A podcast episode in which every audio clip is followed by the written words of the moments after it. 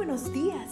Gracias por estar con nosotros en este bendecido día. Ven y juntos aprendamos y realicemos el estudio de nuestro matinal titulado Nuestro maravilloso Dios.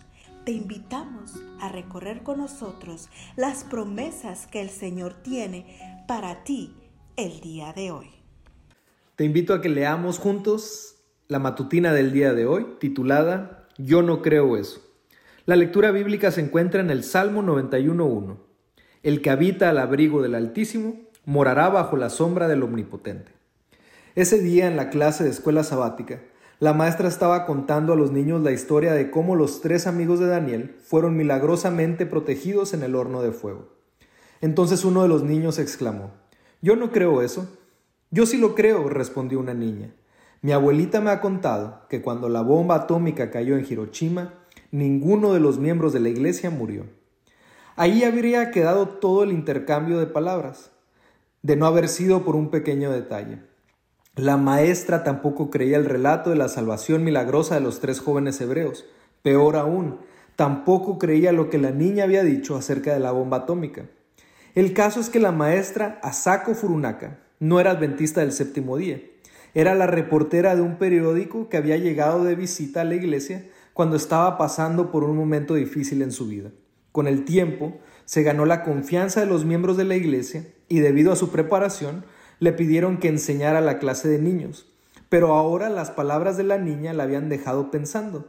¿Será verdad que ningún adventista murió cuando cayó la bomba sobre Hiroshima? se preguntó. La única manera de saberlo es investigando.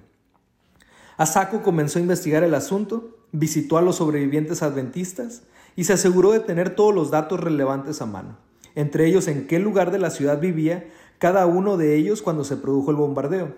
Se sabe, por ejemplo, que cuando la bomba atómica cayó ese 6 de agosto de 1945, destruyó instantáneamente todo lo que se encontraba en un radio de 2 kilómetros. Como resultado de la explosión, los incendios y la radiación habían muerto unas 200.000 personas. ¿Cómo podía sobrevivir alguien en ese infierno? ¿Qué encontró Asako durante su investigación?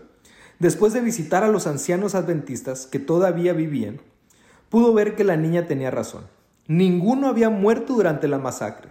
Por ejemplo, la señora Hiroko Kainu le contó que cuando sintió el terrible y repentino viento, cayó de rodillas y lloró. Y aunque todos los vidrios de su casa explotaron, ella salió sin un solo rasguño. Por su parte, la hermana Iwa Kagumoto, que vivía a menos de un kilómetro del sitio donde cayó la bomba, le dijo que se arrojó agua sobre su ropa y pudo escapar de las llamas abrasadoras. Impactada por los testimonios que escuchó, Asako entregó su vida a Jesús. Fue bautizada y llegó a ser una obrera bíblica. El Dios que había salvado a los tres jóvenes del horno de fuego y a los adventistas de Hiroshima también había hecho un milagro en su corazón. Te invito a. Gracias, Padre Celestial, porque tu mayor milagro es que has tocado mi corazón. Cada día gracias. Gracias Dios por darnos la tranquilidad necesaria